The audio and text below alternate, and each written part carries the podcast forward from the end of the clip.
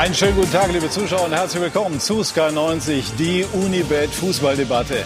Fußball kann auch Spaß machen. Die schlichte, aber sehr zutreffende Feststellung von Julian Brandt nach dem Sieg im Revierderby gestern. Der BVB lieferte die dringend nötige Reaktion nach dem miserablen Auftritt von Rom und war dementsprechend erleichtert. Schalke hingegen war chancenlos. Die Krise nimmt mittlerweile epische Ausmaße an und wird uns natürlich beschäftigen. Das sind unsere Themen. Es rumort im Revier, auch unter Manuel Baum hat Schalke die Wende noch nicht geschafft. Lucien Favre hingegen kann durchatmen. Latente Zweifel begleiten ihn allerdings weiterhin. Die intensive Bayernwoche Gala gegen Atletico Madrid, souverän gegen Eintracht Frankfurt. Die Bayern machen einfach da weiter, wo sie in der vergangenen Saison aufgehört haben. Aber es gibt Verwirrung um die Corona-Tests von Serge Gnabry. Dennoch sind die Münchner unbeirrt weiter auf Erfolgskurs. Und jetzt rede ich, Achim Bayerlorzer wurde Ende September entlassen bei Mainz, aber es war weit mehr als eine handelsübliche Beurlaubung vorausgegangen, unter anderem ein Trainingsstreik seines damaligen Teams. Er wird heute erstmals ausführlich seine Sicht der Dinge schildern. Und natürlich werden wir uns auch damit beschäftigen, dass wir uns alle um Corona zunehmende Sorgen machen müssen. Holger Sannwald, der Vorstandsvorsitzende aus Heidenheim, der auch betroffen war in diesen Tagen, wird uns nachher unter anderem zu diesem Thema auch zugeschaltet sein. Und ich darf Ihnen jetzt unsere Runde vorstellen. Didier Hamann, unser Sky-Experte, war erschüttert vom Auftritt des BVB in Rom und hatte den Eindruck, Lucien Favre sei ratlos. Bin mal gespannt, welchen Eindruck er gestern hatte, Didi, nach dem Sieg im Revierderby. Herzlich willkommen. Michael Markus, Sportchef der Bild West, begleitet die Revierclubs seit vielen, vielen Jahren. Herzlich willkommen. Und Achim Bayerlotzer. Bei seiner Vorstellung wurde gesagt, er sei ein typischer, ein sehr geeigneter Trainer für Mainz 05. Ein Jahr später war das anders. Er musste gehen nach dem 1 zu 4 gegen den VfB Stuttgart schon am zweiten Spieltag. Herzlich willkommen, Herr Bayer-Lorzer. Hat es wehgetan damals? Das hat wehgetan, auf jeden Fall. Weil es auch sehr überraschend kam für mich äh, in dieser doch kuriosen Woche mit dem äh, ja, Nichtauftritt der Mannschaft äh, auf dem Trainingsplatz. Ja, hat schon wehgetan, ja. War dann wirklich überraschend, obwohl die ganzen Vorzeichen ja doch schon in diese Richtung gingen? Na, so eine Woche ist ja, ist ja voll in der Vorbereitung auf das nächste Spiel. Wir hatten ja Leipzig mit 3-1 verloren und dann bereitet man sich natürlich auf ein ganz wichtiges Spiel VfB Stuttgart vor. Ähm, und das war der Fokus in, in der Woche und es gab keinen anderen Fokus. Aber das hat sich natürlich in der Woche dann schon sehr drastisch verändert, wie ich mal sagen möchte. Haben Sie sich jetzt ein bisschen erholen können? Ja, ja. Vier Wochen ist schon, ist schon eine Zeit. Ähm, geht einem viel durch den Kopf, konnte mich erholen. Aber also so ganz ist die Analyse auch für mich selber noch nicht abgeschlossen. Gut, also wir sind sehr gespannt darauf, wie Sie die ganze Situation wahrgenommen haben. Trainingsstreik gab es so in der Bundesliga auch noch nicht in den 80er Jahren mal was Vergleichbares in Nürnberg. Aber in der Neuzeit, wenn wir es so nennen wollen, war das schon einmalig. Jetzt wollen wir sprechen über das, äh, was im Revier, im Revier los ist. Schalke, Michael, irgendwie gefühlt im freien Fall. Wann und wo endet der? Der freie Fall endet, wenn äh Manuel Baum, der inzwischen, glaube ich, eher Seelsorger ist als Trainer, ähm, die Köpfe seiner Spieler wieder freigeschaltet hat. Weil nur darüber kann er, glaube ich, Erfolgserlebnisse erzeugen. Bleiben die nach 21 Spielen mittlerweile ohne Sieg weiter aus. Und die nächsten beiden Spiele sind entscheidend, glaube ich. Da hast du Stuttgart daheim und dann musst du nach Mainz. Potenzielle Kandidat im Abstiegskampf, in dem sich Schalke definitiv befindet. Und ähm, ob Manuel Baum das schafft, ich weiß es nicht, ich bin kein Hellseher, aber Anzeichen dafür gibt es nicht viele. Die erste Halbzeit im Derby gestern war kämpferisch und von der Verteidigung her ordentlich. Mhm. Gut kann man sogar sagen, wenn man mal positiv sprechen möchte. Alles andere mit Ball vor allen Dingen äh, war eklatant, zum Teil katastrophal. Waren sie auch sehr selbstkritisch miteinander. Ähm, ja, man, man muss Angst um Schalke haben. Und äh, zuletzt in den letzten Jahren wurden sie halt häufig mit dem HSV verglichen. Aber wenn wir ehrlich sind, ich weiß, das hört sich ein bisschen provokant an, ist Schalke im Corona-Jahr 20 äh, mehr Tasmania als HSV. Hm, also nicht mehr weit von dieser. Äh, ich will nicht hoffen, dass sie diese Negativserie spielt. Äh, das wäre, glaube ich, Anfang Januar dann erreicht. Genau, das will ich nicht hoffen, dass das ja. passiert, weil ich glaube, eine Bundesliga ohne Schalke, das wollen wir alle nicht. Wir wollten auch keine Bundesliga ohne den HSV. Ja. Ähm, aber, aber darauf nimmt die Bundesliga keine Rücksicht, wenn die Tabelle dementsprechend ist. Exakt. Haben Sie auch? Du, ja. Ja, und wenn du vor allen Dingen, du hast den Hoffnungsschimmer nirgends aktuell gerade. Du hast überhaupt kein Geld, also gar kein Geld, um es mal klar zu sagen. Ähm, und da wird dann irgendwie auch die Kreativität im Kopf ein bisschen weniger, um zu überlegen, was kann man noch machen. Ne? Haben Sie auch Angst um Schalke, Didi? Ja, ich glaube, dass, dass jeder, jeder Fußballfan oder jeder Bundesliga-Fan Angst um Schalke hat. Und äh, äh, das ging ja letzte Saison schon los in der Rückrunde und das, da schließen sie nahtlos an. Und man versucht ja immer irgendwo die positiven Sachen rauszuziehen, weil du musst natürlich versuchen, positiv zu bleiben, auch wenn du 21 Mal nicht gewonnen hast. Ähm, aber ich tue mich schwer, wenn ich 45 Minuten mit 10 Mann am eigenen 16er verteidige und dann kein Tor kassiere. Wir haben ja gesehen, wie schwer sich die Bayern zum Teil gegen Türen getan haben äh, vor, vor, vor einer Woche. Das heißt, ähm, sich einfach zurückzuziehen und einfach da den, den Riegel aufzubauen mit zehn Mann und dann zu sagen, naja, wir haben 45 oder 50 Minuten ausgehalten, äh, das kann nicht der Anspruch der Schalker sein. Natürlich sind sie jetzt in einer Situation, wo das schon als Erfolg gewertet wird. Wenn du mich fragst jetzt, was ist das einzig Positive ist, dass sie gegen Dortmund, Bayern und Leipzig schon gespielt haben. Mhm. Also sie haben jetzt zwei Aufgaben, wo sie, wo sie Möglichkeiten haben. Ähm, die Frage wird dann sein, wenn Sie mal eins gewinnen, wir wissen nicht, wann das ist. Also ich, ist auch keine Garantie, dass das jetzt gegen Stuttgart oder Mainz passieren wird, was dann passiert. Also wenn der Knoten mal platzt, dann kann es ja sein, dass die, dass die Mannschaft sich da in einen, ja, in einen kleinen Rausch spielt, dass sie zwei, drei, vier Spiele am Stück gewinnen. Im Moment ist das weit entfernt. Und deswegen mache ich mir genauso viel Sorgen wie, glaube ja, ich, jeder wenn andere man, Wenn man 21 Spiele nicht gewinnt, dann muss ja auch strukturell irgendetwas schief laufen. Definitiv. Also das Grundproblem der Schalker, das ist ja jetzt nicht äh, das, mit dem Manuel Baum konfrontiert ist. Das ist eins, was, was viel nachhaltiger und langfristiger schon besteht. Es wird eigentlich seit, seit Jahren ein, ein Flickwerk am Kader betrieben. Leider nicht Flick vom FC Bayern, sondern Flickwerk made in Schalke. Das heißt, immer wieder neue Manager oder Sportvorstände, immer wieder neue Trainer. Jeder versucht, seine eigene Philosophie zu verwirklichen und alle operieren an diesem Kader herum, der auch was kulturelle Zusammenstellung und sowas angeht, immer, immer schwieriger wurde. Und jetzt sind wir bei einer Situation angelangt, wo der Schuldenstand der Ware, wenn man die Kredite, die letzten mit einrechnet, bei rund 240 Millionen ist. Wirklich? Wo, ja, wo halt überhaupt kein Geld mehr zur Verfügung steht. Mhm. Deswegen diese Transferphase, wie wir sie zuletzt erlebt haben, wo ein Hoffnungsträger wie McKenny abgegeben wird, erstmal nur verliehen, in der Hoffnung, dass er dann verkauft werden kann. Ähm, heißt Jochen Schneider, der Sportvorstand ist gerade der Sparminister, während alle seine Vorgänger, Held, Heidel, die konnten noch mit viel Geld operieren, auf die Zukunft wetten, wie man das auf Schalke äh, so schön mittlerweile nennt, wenn Schulden gemacht werden. All das geht nicht mehr. Der muss den Verein jetzt konsolidieren und hoffen, dass man nicht absteigt. Und das macht die Sache halt sehr, sehr schwierig. Und das ist nicht jetzt entstanden, nicht letztes Jahr entstanden. Das entsteht eigentlich schleichend seit zehn Jahren. Ja, ja, aber jetzt zeigt es sich halt für jeden und ist ganz, ganz offensichtlich. Ist der Trainer tatsächlich in so einer Situation? Sie haben es auch erlebt in Mainz, haben die Mainzer gerettet. Seelsorger, wie Michael sagt? Ja, als Trainer ist man ganz, ganz äh, in vielen Rollen.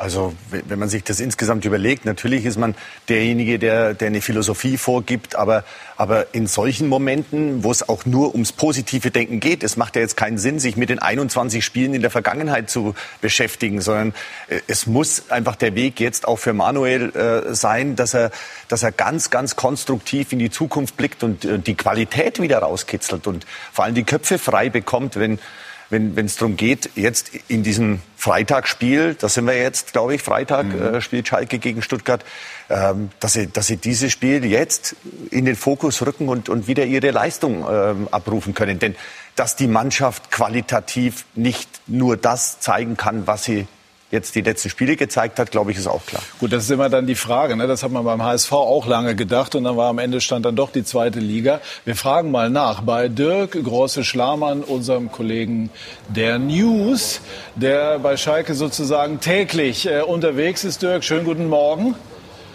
Ist äh, auf Schalke jetzt nach dem verlorenen Derby endgültig die große Tristesse ausgebrochen? Ja, äh, also wir haben uns alle gefragt, passiert heute was? Es gab ja eine Ansage der Ultras äh, in der letzten Woche an die Mannschaft und ähm, da ging es darum, dass die Ultras gesagt haben, wenn ihr euch im äh, Derby nicht ordentlich verkauft, dann sehen wir uns wieder. Das ist nicht passiert und wenn man auch mal schaut, wie die Fans so reagiert haben, da ist sehr viel ja, Resignation schon fast dabei und Angst. Also eine Situation und ein Gefühl, was man so eigentlich, glaube ich, auf Schalke auch noch nie hatte. Also man, man nimmt das jetzt mehr so hin, leidet still. Andere Möglichkeiten gibt es nicht. Ich glaube, Schalke hat einen riesen Vorteil gerade, dass Corona ist, so komisch sich das anhört, denn wenn das Stadion voll wäre, wenn die Fans Möglichkeiten hätten, wenn es sogar eine Mitgliederversammlung gegeben hätte, ich glaube, dann müssten der Verein und auch die Verantwortlichen und Spieler sich deutlich mehr anhören. Warum ist nach deiner Einschätzung bisher unter Manuel Baum wenig bis gar nichts besser geworden? Ja, es ist natürlich eine Kopfsache. Ich glaube, dass Manuel Baum auch einfach sehr wenig Zeit hatte, jetzt was zu machen. Das ist ein Riesenfehler des Vereins gewesen, nicht schon in der Sommerpause ähm, zu handeln. Manuel Baum hat ja jetzt kaum Zeit gehabt, irgendwie was zu implementieren. Er muss mit allen Spielern sprechen. Das schafft er gar nicht. 24 Stunden reichen da ja gar nicht aus. Ganz interessant, er hat sich gerade gut 20 Minuten lang mit dem Teampsychologen Sascha Lenze unterhalten. Auch der kommt ja gar nicht nach. Also das jetzt alles Manuel Baum aufzuhalten, finde ich schwierig. Man hat keinen erfahrenen einen Co-Trainer dazu geholt. Äh, Michael hat es ja gerade angesprochen, es ist einfach gar kein Geld da. Äh, und man vertraut jetzt auf ähm, Naldo, der gar keine Erfahrung hat, mhm. auf Onur Cine, der Aushilfs-Co-Trainer aus der Knappenschmiede. Also im Endeffekt fehlt da einfach Kompetenz und Zeit. Und beides hat Schalke derzeit nicht zu bieten. Interessiert die, Schal äh, die, die Schalker Spieler denn jetzt ganz, ganz ernsthaft, was dort passiert? Oder ist das ein Job, den sie eben so oder so durchziehen? Dass Schalke keine Typen hat, ist, glaube ich, nicht neu. Ähm, dass man aufgrund der finanziellen Situation zuletzt auf Spieler gesetzt hat, die nur für ein Jahr ausgeliehen werden. Ludewig, Paciencia, äh, Ibisevic ist auch nur für ein Jahr hier. Das sind alles keine Spieler, die aus der Region kommen. Das sind alles keine Spieler, die in der Zukunft hier wahrscheinlich arbeiten werden. Also es ist schwierig, dieser Mannschaft zurzeit abzunehmen, dass man sich mit dem Verein und vor allem auch mit der Situation wirklich auseinandersetzt. Bestes Beispiel dafür ist auch das Thema Gehaltsverzicht, was hier sehr, sehr kontrovers diskutiert wurde seitens der Spieler. Also da besteht eigentlich oder bestand zumindest in der Vergangenheit kein großes Interesse, dem Verein da unter die Arme zu greifen. Ui, also vielen Dank für, für diese Eindrücke, Dirk, und Gruß nach Schalke. Wenn man das so hört, Didi, wohin soll das führen? Ja, Scherbenhaufen. Also ist natürlich schwer. Gut, mit dem, mit dem Gehaltsverzicht ist immer so eine Sache. Es ist immer schwer, Solidarität von anderen einzufordern. Und da muss man, glaube ich, jeden Einzelnen sehen. Nur wenn die Mannschaft geschlossen sagt, nee, wir machen das nicht, das lässt vielleicht schon für eine fehlende äh, Identifikation oder äh, auf eine äh, fehlende Identifikation zurückschließen. Äh, und dass sie das Problem haben, das ist ja äh, das ist ja bekannt. Und Sie mhm. haben ja mit, mit, mit Fährmann, mit, mit Naldo, haben Sie ja Leute weggeschickt. Äh, mit Hövedes, äh, Hövedes ging es los vor zwei oder drei Jahren dass du halt diese Identifikation nicht mehr hast. Und dann hast du immer wieder neue Trainer und dann hast du auch von außen diesen Einfluss nicht mehr. Und Tönnies, äh, der immer helfen wollte, der ist auch nicht mehr da. Ja, der hat mit Sicherheit nicht alles, was er gemacht mhm. hat, war schlecht. Der hat dem äh, immer emotional und finanziell, finanziell dem Verein immer unter die Arme gegriffen. Und dann hast du natürlich eine Situation, wo sich ein Verein sehr schnell selbst auflösen kann. Und ich glaube, an dem Punkt sind sie jetzt angekommen, dass du eine Mannschaft hast, die diese hundertprozentige Identifikation mit dem Verein nicht hat. Und, und nicht bei zwei, drei Spieler, weil das musst du natürlich vorleben. Das musst du, das müssen Betreuer. Es gab eine Diskussion jetzt im Bruno Hübner in Frankfurt, ob er da bleibt am Ende der Saison.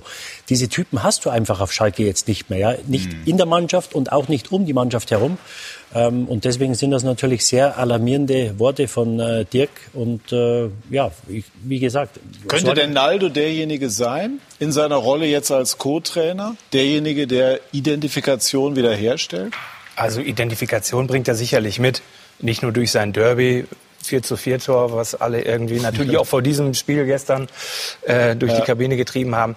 Aber ähm, in der Kabine wird er wirken können nach außen, glaube ich, sehr schwierig. Da ist es für mich eher Folklore, weil äh, allein die Sprachbarriere äh, bei ihm, wenn er zum Beispiel ein Interview gibt, da kann er nicht so wirken und vermitteln, glaube ich, wie, wie Schalke das notwendig äh, oder nötig hätte mhm. jetzt gerade. Weil auch das ist ein Punkt, es fehlt halt einfach aus so einem Blitzableiter und so einem Kopf nach draußen, mhm. der, der sich jetzt einfach auch hinstellt, der auch bundesweit vielleicht mal Gehör findet, bei welchen Debatten auch immer. Auch das fehlt halt Schalke und Naldo kann in der Kabine wirken, ob das Man am muss Ende aber sagen, Jochen Schneider versucht es. Er stellt Äh, sich ja. zumindest auch in dieser Sendung in schweren Richtig, Situationen. richtig, das tut er. Der ist auch mit Sicherheit ein, ein, ein, ein Glücksgriff für Schalke in dieser aktuellen Situation. Aber er hat halt bei seiner Einführung ins Amt, und der ist nun auch fast 600 Tage, glaube ich, da, hat er gesagt, dass er eigentlich jemand ist, der gerne aus der zweiten Reihe operiert. Er ist jetzt letztendlich als Zwangserbe, sage ich jetzt mal übertrieben, von Tönnies, der jetzt weg ist, in diese, in diese führende Rolle gedrängt worden und macht das und, und stellt sich auch, das kann man ihm hoch anrechnen. Ähm, aber am Ende reicht das nicht. Wenn wir uns umschauen, Bayern, Dortmund, all die großen Vereine, das sind zum Teil viel zu viele Köpfe, die da mitreden. Ähm, aber du hast immer jemanden, der als Prellbock dienen kann und der halt auch einem Trainer Rückendeckung gibt. Und wen haben wir auf Schalke? Außer Schneider, dann sind wir schon bei Sascha Rieter als, als Lizenzspielerleiter. Und ich glaube nicht, dass das dessen Rolle sein soll. Und das ist schwierig. Auch ein so ein Punkt von vielen. Was mich gestern gewundert, ja, Ja, was ich noch dazu sagen wollte, ich glaube, das ist was ganz, ganz Wichtiges, dass trotzdem jetzt der Verein in der Situation, in der er sich jetzt befindet, die, die lässt sich ja nicht mehr wegdiskutieren, dass er jetzt trotzdem als Einheit auftritt, um Manuel Baum jetzt einfach auch mal den Rücken frei zu halten, um mit der Mannschaft intensiv zu arbeiten, mit der Mannschaft diese Gespräche zu führen, die Mannschaft wieder dorthin zu bringen, wo jeder einzelne Spieler ja an seiner Stärke, äh, an seine Stärke glaubt und und die wieder auf den Platz bringt. Und da ist es unheimlich wichtig, dass man von der Mannschaft trotzdem diese Situation, man, man, es ist jetzt, äh, wie es vorhin schon gesagt wurde, Jahrhundert äh, Negativserie und, und was auch immer, das lesen die Spieler ja auch. Und die der Verein behaupten muss das sie jetzt bekommen sowas nicht mit. und, und, das, und das, da müssen sie jetzt trotzdem, trotzdem wenn es überhaupt besser werden soll, dann muss der Verein eine Einheit bilden mit dem Trainerteam und, und mit der Mannschaft. Aber warum tritt man dann gestern so mutlos auf? Das habe ich nicht verstanden. Ist das aus Trainersicht sinnvoll zu sagen, wir stellen uns mehr oder minder hinten rein und haben dann, was weiß ich, 25 Prozent Ballbesitz? Also ich habe ja das Interview danach auch noch mitverfolgt von Manuel und es war so nicht der Plan.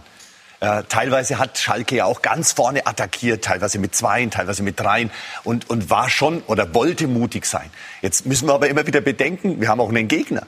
Äh, Wir haben ja über Dortmund jetzt auch schon ein bisschen diskutiert und äh, diese Situation mit, mit Lazio Rom war für Dortmund auch ein, ein absoluter Treffer. Das heißt, Dortmund hat es gestern auch richtig gut gemacht.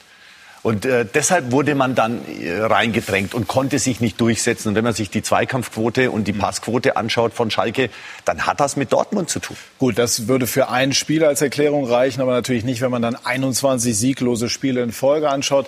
Ich habe das Gefühl, dass wir gleich noch äh, mehr über Schalke sprechen werden, aber natürlich auch über Borussia Dortmund, denn äh, Lucien Favre hat gestern gewonnen mit seinem Team, aber dennoch wird er immer wieder latent in Frage gestellt. Das und viel mehr gleich bei SK90, die Unibet Fußballdebatte. Rudi ja genauso, der hat auch Wir sind zurück bei SK90, die Unibet Fußballdebatte und werden weiter sprechen über Schalke, aber gleich dann auch darüber, warum Borussia Dortmund einfach keine Konstanz reinbekommt. Aber zunächst noch mal zu Schalke. Lothar Matthäus hat gestern bei uns sehr hart, aber zutreffend geurteilt. Düren war im Pokal in München mutiger als Schalke gestern in Dortmund. Ist es wirklich so schlimm? Ja, ich habe es ja vorhin schon gesagt, das Spiel mit dem, mit dem Ball und nach vorne. Ich meine, ihr habt die Statistik gestern gehabt, die haben vier Ballkontakte im ganzen Spiel im Dortmunder Strafraum gehabt. Das sagt, glaube ich, alles. Ähm, was gut gestern bei Schalke war im Vergleich zu den letzten Spielen, war halt einfach der Kampf, die Defensive, dass man sich wirklich 50 Minuten Mühe gegeben hat und auch von der, von der Bank war es laut. Man hat sich gegenseitig angefeuert. Nicht nur Manuel Baum hat die ganze Zeit Kommandos gegeben, die man natürlich aktuell sehr gut hören kann. Äh, da war in Vorwochen teilweise war es totenstill auf Schalke. Ne? Also das sind so die kleinen Veränderungen, Verbesserungen. Und ich glaube, wir haben es gerade schon angesprochen, er braucht Zeit einfach um, um, aber er hat halt eigentlich keine. Das ist der andere Krux, weil die zwei Spiele, die jetzt gerade kommen, wichtig sind. Ähm, aber ja, klar, Düren war extrem mutig. Ja, Ja, ich, extrem ich glaube, mutig. um, um äh, Manuel Baum da etwas zur äh, Seite zu springen und ihn äh, zu verteidigen. Er hat angefangen, glaube ich, mit dem Leip Leipzig-Spiel, wo sie verloren haben. Dann war er Union Berlin. Jetzt spielt er gestern nach 20 sieglosen Spielen, spielt er in Dortmund einen angeschlagenen Gegner nach dem Spiel bei Lazio Rom. Und ich hatte oder ich habe den Eindruck, das kann er natürlich nicht öffentlich sagen, dass in seinem Kopf die Saison für ihn oder für die Schalke nächste Woche losgeht. Ja, jetzt kannst du sagen, die sind nicht in einer Situation oder in einer Lage, wo sie Spiele verschenken können oder herschenken können. Nur es war ja sehr unwahrscheinlich, dass sie gestern nach Dortmund fahren und da was mitnehmen. Sie haben sich bemüht, das ist alles wunderbar. Aber es ist natürlich einfach, als Düren, als Fünftligist dahin zu fahren und ja. mutig zu sein, weil sie nichts zu verlieren haben. Und er hatte, glaube ich, im Hinterkopf das Spiel in München. Und wenn du da wieder, wenn du gestern wieder sechs, sieben oder acht Stück bekommst, ja, das würde, glaube ich, die Chance, dass du am Freitag ein positives Ergebnis gegen Stuttgart holst, sehr viel oder sehr stark mindern. Und deswegen hat er, Aber Schalke ich, muss doch grundsätzlich den Anspruch haben, auf ja, Augenhöhe auch mit Dortmund zu ergehen. Jetzt aber, Situation sie, haben, sie, haben 20 Spiele, sie haben 20 Spiele nicht gewonnen und das kannst du ja nicht einfach weg. Aber dann ist es irgendwann eine Qualitätsfrage. Also 20 Spiele gewinnst du ja nur deshalb nicht, weil das der ist, Kopf nicht mitspielt oder irgendwas. Aber ich glaube, das ist auch ein grundlegendes Problem, wenn du sagst, dass der Anspruch sein muss, auf Augenhöhe mit Dortmund zu sein. Das haben sie abmoderiert zu Beginn der Saison von Jochen Schneider und Alexander Jobs, die beiden Vorstände, die da da waren ähm, und haben gesagt, wir müssen den Realitäten ins Auge schauen. Aber wir zumindest in einem Spiel, dann nennen wir es nicht Augenhöhe über die Saison, aber in einem okay. Derby dann mehr Aktionen im gegnerischen Strafraum zu haben aber, als die von dir erwähnten vier. Ja, natürlich muss das der Anspruch sein, aber die Realität ist eine andere. Der, allein der Kaderwert von beiden Mannschaften ist, der differiert um 400 Millionen nach Euro. Nach welcher Philosophie ist dieser Kader eigentlich nach deiner Einschätzung ja, es gibt keine Philosophie. Das ist ja das, was ich aber vorhin Herr Reschke ist doch, ist doch so ein großartiger Kaderplaner, habe ich ja, mal gehört und gelesen. Das, das ist der Ruf, den er hat. Ob das wirklich so ist, auf Schalke ist das noch nicht bewiesen. Mit Kabak hat, ist ein guter Transfer gekommen zum Beispiel. Ja, das muss man einfach sagen. Lange verletzt und sowas, ja, aber das war ein Reschke-Transfer. Ich glaube, der war gut.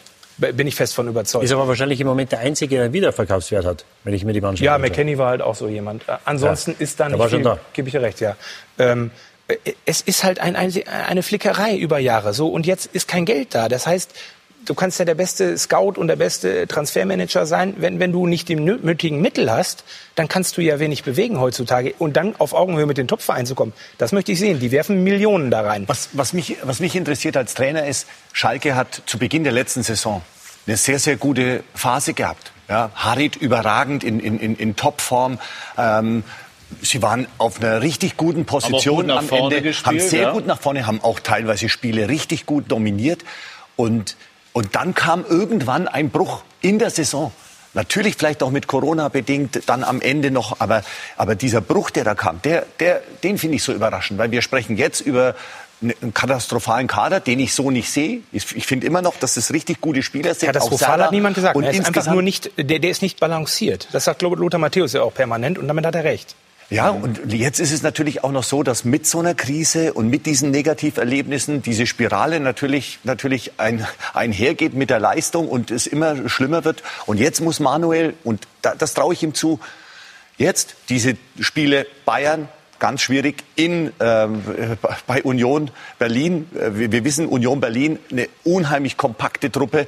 Und jetzt äh, Dortmund abhaken. Jetzt geht's, jetzt geht's in die, in die, in die absolut wichtigen Spiele. Und es ist erst der fünfte Spieltag. Ähm, wir haben es vorhin auch mal drüber diskutiert oben.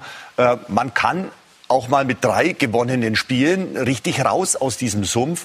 Aber ja. das muss jetzt muss, halt passieren. Muss jetzt, jetzt ist der Und Zeitpunkt es ist mehr muss. Es ist jetzt mehr muss als zu Beginn des Saison. Was ist, mit so jemandem, was ist mit so jemandem wie Uth, der wirklich äh, sehr gut gespielt hat, auch bei den Kölnern, der, der jetzt nach meinem Eindruck da auch wenig zum Ja, ich meine, das ist ja, das hat ja das uns alle im Sommer begleitet, dieses Thema, dass er natürlich liebend gerne beim FC geblieben wäre der wohnt da noch äh, zum Teil, der läuft gerne durch Köln, der ist gerne in Köln, der wäre da gerne gewesen. Jetzt ist es aber so gekommen, dass er zurückkehren musste, wie ein, zwei andere Spieler auch. Nur Rudi hat noch den Absprung geschafft. Fährmann, Bentaleb, all die sind da, sollen sich plötzlich wieder damit identifizieren. Das ist natürlich auch da der Kopf wieder. Und Harry, den Sie gerade ansprechen, das ist auch ein Spieler. Der muss gestreichelt werden. Das sind diese klassischen Kopfpiloten, die musst du immer bei der Hand nehmen. Und all das wie hier vorhin schon anklang, das muss der Baum jetzt innerhalb von wenigen Wochen regeln. Und wie soll der denn wirklich mit jedem tiefen, greifende Gespräche führen und jeden äh, eine Mammutaufgabe. Vielleicht die schwierigste seit dem letzten Abschied, wann war der in den 80ern, 88, äh, die je ein Schalke-Trainer da erlebt hat. Ja, also, ja. Große Herausforderung. Absolut. Für, für, für einen Trainer die, die größte Herausforderung schlechthin. Ja, also, ich glaub, also was wir gerade gehört haben, äh, weil du sagst, äh, der Ut, der will gar nicht da sein, der Rudi wollte nicht da sein, er hat den Absprung geschafft. Ich glaube, diese, diese Wahrnehmung, und das scheint ja wohl in der Mannschaft auch irgendwo eine Rolle zu spielen, ja, dass du beim Verein spielst, wo gefühlt keiner sein will. Ja, und das war ja nie Schalke. Schalke war Schalke war, hat ja immer dieses Zusammengehörigkeitsgefühl. Das hat ja Schalke immer ausgezeichnet, dass du mit den Fans, mit den Ultras, mit, mit, mit allem, die Region, wenn du da hingefahren bist, dann hattest du immer das Gefühl, du fährst durch eine imaginäre Grenze, wenn du da an Stadion hinfährst. Weil du wusstest, jetzt wird's blau-weiß und die, die pilgern da äh, in, zum Stadion und, und das war eine, eine Wucht. Und jetzt hast du eine Situation, wo du möglicherweise nicht einen, sondern zwei, drei, fünf oder acht Spieler hast, die gefühlt da gar nicht sein wollen. Vielleicht schon im Sommer den Absprung schaffen oder machen wollten. Aus äh, gegebenen Gründen mhm. ist das nicht passiert. Und das ist natürlich eine Situation, die für einen Trainer äh, fatal ist. Und, und, und das, diese ganze Wahrnehmung auch von Jochen Schneider und Manuel Baum, das den, den Spielern wieder zu vermitteln, äh, das ist eine Schalke ist, glaube ich, auch ein Club, der leidet ganz besonders unter diesen Geisterspielen. Also, weil das ist wirklich auf Schalke, das ist eine blöde Ich muss Floskel. jetzt einmal dazwischen, weil unsere Nachspielzeit zum Thema Schalke schon abgelaufen ist und wir noch über Borussia Dortmund sprechen wollen. Da frage ich äh, den Experten auch hier, ist jetzt alles wieder gut bei Dortmund? Was heißt alles wieder? Alles ist wieder gut, wenn äh, Lucien Favre in seinem dritten Jahr es endlich schafft, der Mannschaft die nötige Konstant auf einem Top-Level äh, zu verabreichen, weil das ist das Problem, was fehlt. Gestern war alles gut, sage ich mal. Auch seine mutigen Wechsel, Reus raus, der leider in Rom mal wieder eher U-Boot-Kapitän als äh, Mutkapitän war. Äh, Witzel rauszunehmen, das war riskant, aber es ist gestern super aufgegangen. Jetzt muss man sagen, es war nur Schalke. Es ist ein Derby. Andere, Klingt schon bitter. Es, äh, es ist traurig, es ist traurig, dass ich das sagen muss, ja. Äh, aber es war so, deswegen darf man es auch nicht extrem überbewerten. Aber gestern war sehr gut. Aber auf Sicht ist es kein Geheimnis, auch wenn sie dieses Titelziel in dieser Saison nicht ausgegeben haben. Intern wünschen sie sich natürlich endlich mal wieder die Bayern äh, zu verdrängen oder vielleicht mal den Pokal zu gewinnen oder in der Champions League mal ein bisschen weiterzukommen als zuletzt. Wenn wir Rom ansehen, dann war das eine Blaupause von dem Ausscheiden in der Vorsaison in Paris. Da mhm. fehlte es komplett an Mentalität und defensiver Stabilität. Und das sind die Sollbruchstellen in Dortmund. Und Favre schafft es einfach in großen Spielen offensichtlich nicht, die Mannschaft ausreichend zu emotionalisieren und äh, das waren Niederlagen gegen Bayern, zweimal im Pokal raus gegen Bremen und so weiter und so fort. Das, wenn er das schafft, dann hat er eine Chance. Ansonsten denke ich, dass das Kapitel Favre und Dortmund im Sommer beendet wird was eigentlich vielleicht auch ohne Corona in diesem Sommer schon passiert wäre. Ich habe es gestern, ähm, Lothar Matthäus hat es gestern auch gesagt, die Frage ist immer, der Trainer soll motivieren, der Trainer soll in so einem Spiel bei Lazio Rom derjenige sein, der die Mannschaft emotionalisiert. Spieler da frage ich mich, also mich musste bei so einem Spiel keiner motivieren, früher, wenn es um sowas ging. Leider durfte ich solche Spiele gar nicht spielen. Ja, aber, aber, aber ich war schon bei kleineren Spielen war ich schon viel motivierter. Aber das muss doch von der Mannschaft ausgehen. Das, Definitiv. Das, das darf doch nicht sein, dass der, dass der Trainer jetzt derjenige ist, der zu 80 Prozent dafür verantwortlich ist, dass da eine motivierte Mannschaft auf dem Platz steht. Äh, das ist ja auch erkannt worden, dass da letztendlich so ein bisschen so die Leadertypen in der Mannschaft fehlen und dass Reus vielleicht nicht der starke Kapitän ist, dass vielleicht er Hummels meiner Meinung nach der richtige Kapitän war. Deswegen hat man Leute wie Chan geholt, Haaland, der wirklich also nicht nur durch seinen Körper, sondern auch durch seinen Blick alleine schon einschüchternd wirkt und, und so Leute wie Witzel zusätzlich geholt, um einfach dieses Defizit auszugleichen. Aber bis dato ist das noch nicht so, dass ich sagen würde, jetzt ist es eine Wucht und jetzt marschieren die auch in der Champions League. Ähm, aber klar, natürlich muss man als Spieler, gerade wenn man in Paris so kläglich ausgeschieden ist, muss man sich sagen, so jetzt erstes Spiel, neue Saison, Champions League, Lazio beileibe jetzt keine schlechte, aber auch keine Übermannschaft. Der Dortmunder hat eher so eine verkappte Euroleague-Gruppe erwischt, sage ich mal böse.